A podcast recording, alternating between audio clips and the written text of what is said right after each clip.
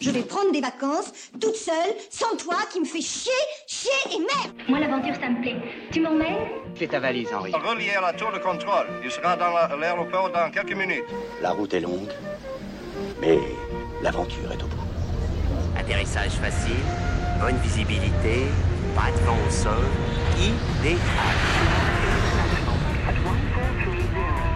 Tes clics et tes claques sur Radio Campus Paris. at 1430, wind, variable at 2 knots. Bienvenue dans Tes clics et tes claques, l'émission de Radio Campus Paris qui vous emmène dans ses bagages. On poursuit cette deuxième saison avec de nouvelles destinations et ce mois-ci, je vous propose de partir en Amérique latine. Après la Colombie et le Honduras la saison précédente, aujourd'hui on prend la direction du Guatemala avec Anne. Le Guatemala qu'on a bien souvent du mal à identifier parmi la myriade de petits pays qui composent l'Amérique centrale. Alors pas de panique, je vous aide un peu. Le Guatemala est collé au Mexique sur toute sa frontière euh, ouest et nord-ouest et de l'autre côté, à l'est, on trouve le Belize, le Honduras et le Salvador. Et pour la petite histoire, le nom Guatemala signifierait lieu rempli d'arbres, et ce n'est pas étonnant quand on voit l'importance de la forêt tropicale qui recouvre la région du Petén au nord du pays. Mais dans l'imaginaire collectif, le Guatemala, c'est aussi l'un des berceaux de la civilisation maya, et plus tristement le lieu d'un conflit armé, d'une guerre civile même, qui dura 36 ans. Alors en route pour le pays des Mayas, et ce soir pour parler du Guatemala, je me trouve actuellement avec Anne, qui a séjourné fin décembre et début janvier dernier. Bonsoir Anne. Bonsoir Inès. Et bienvenue dans Tes clics et tes claques. Alors, si je me trompe pas, fin euh, 2018, c'était la deuxième fois que tu te rendais au Guatemala. Du coup, est-ce que tu pourrais euh, nous détailler ce que tu avais fait lors de ton premier séjour et ce que tu as fait de plus euh, lors de ce récent séjour?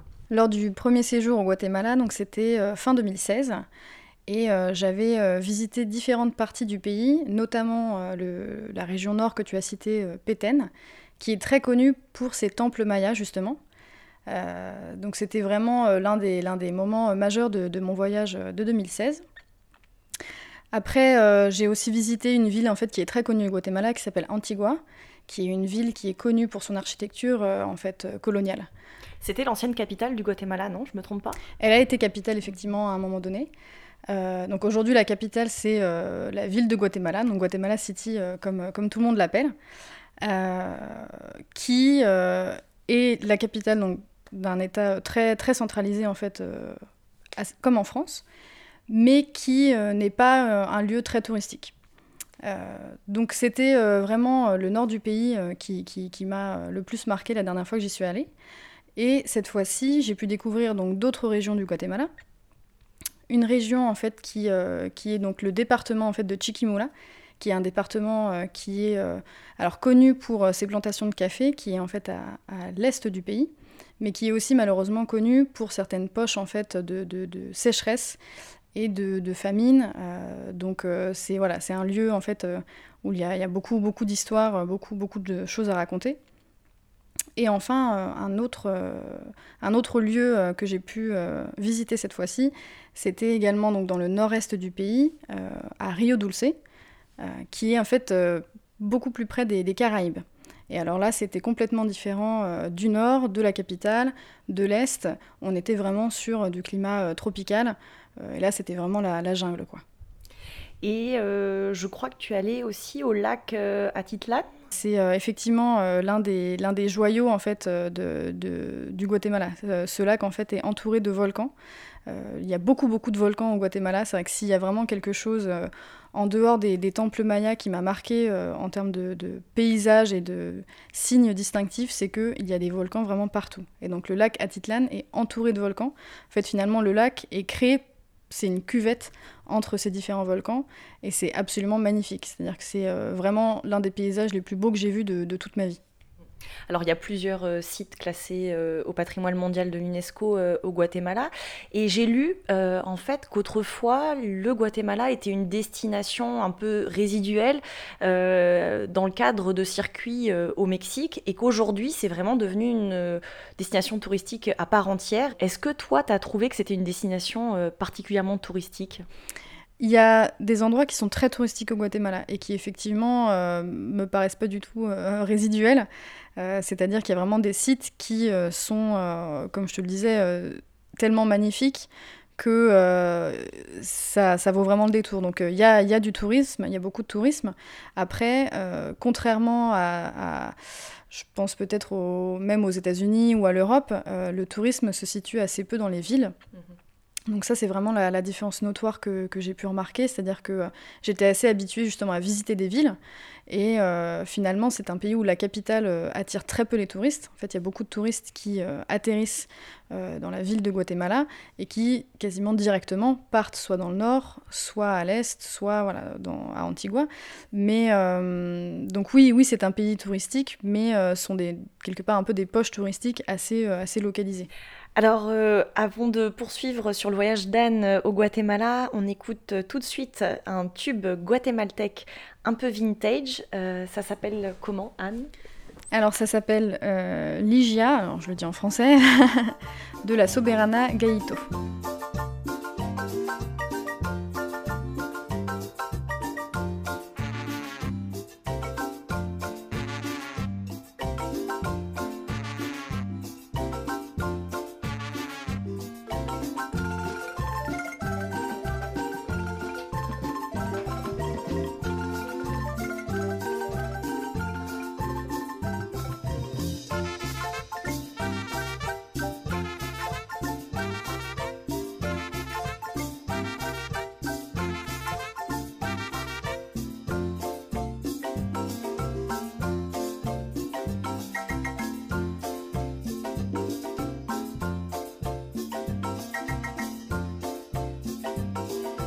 À l'instant sur Radio Campus Paris, c'était le titre Ligia de la Sobrerana Gallito. Vous écoutez toujours Tes clics et tes claques et ce soir avec Anne, on parle de son voyage au Guatemala. Alors Anne, c'est un secret pour personne, tu es en couple avec un guatémaltèque euh, qui vit aujourd'hui en France, Jorge, qu'on salue. Euh, et donc au cours de tes deux séjours au Guatemala, tu étais en immersion totale dans sa famille. Quels sont les, plats euh, typiques au Guatemala? Ça ressemble à quoi? C'est comme de la cuisine mexicaine ou rien à voir? Alors non, ce n'est pas comme la cuisine mexicaine. c'est important de le préciser. Hein. En fait, euh, donc contrairement à la cuisine mexicaine, la cuisine au Guatemala n'est pas euh, épicée. Donc euh, ça, c'est vrai que pour les Français, c'est assez appréciable. c'est très très rare en fait que, que je puisse pas manger quelque chose parce que c'est épicé. la base de la nourriture vraiment au Guatemala, c'est assez simple en fait. Ce sont des haricots, du maïs, des œufs.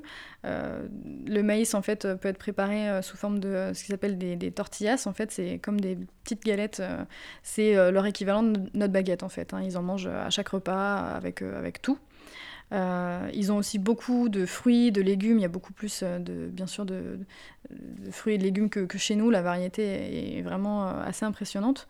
Euh, et bien sûr, euh, le, voilà, ce qui est très important au Guatemala, c'est le café. Euh, il y a une grande culture du café et c'est vrai que moi qui ne, ne bois pas de café, c'était un, petit sujet à chaque fois que... Parce qu'on t'en propose à tour de bras, c'est ça?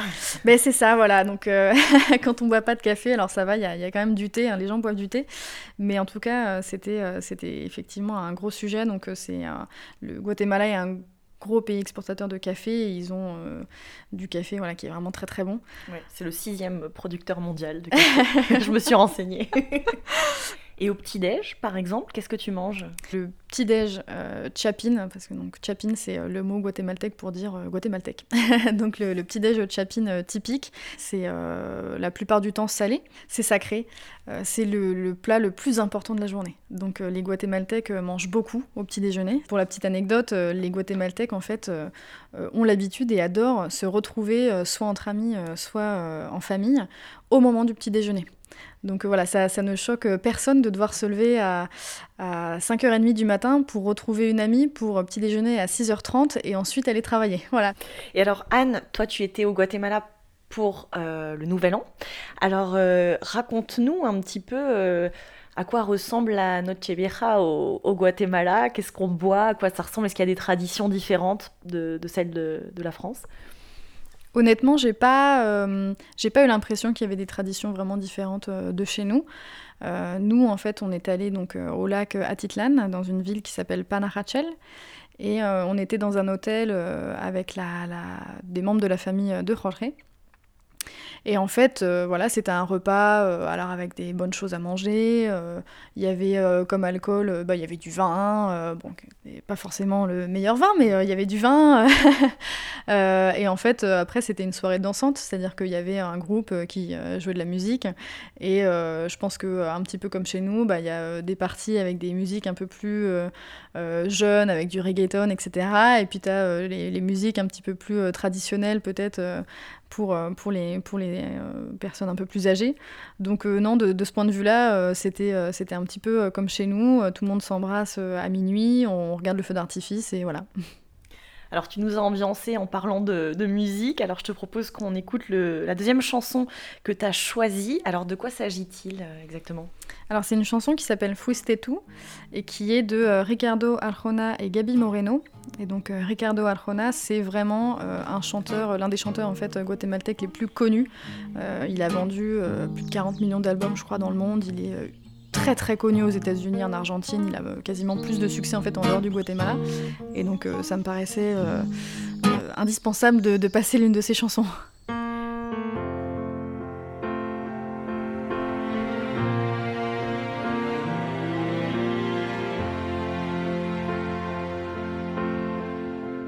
Fuiste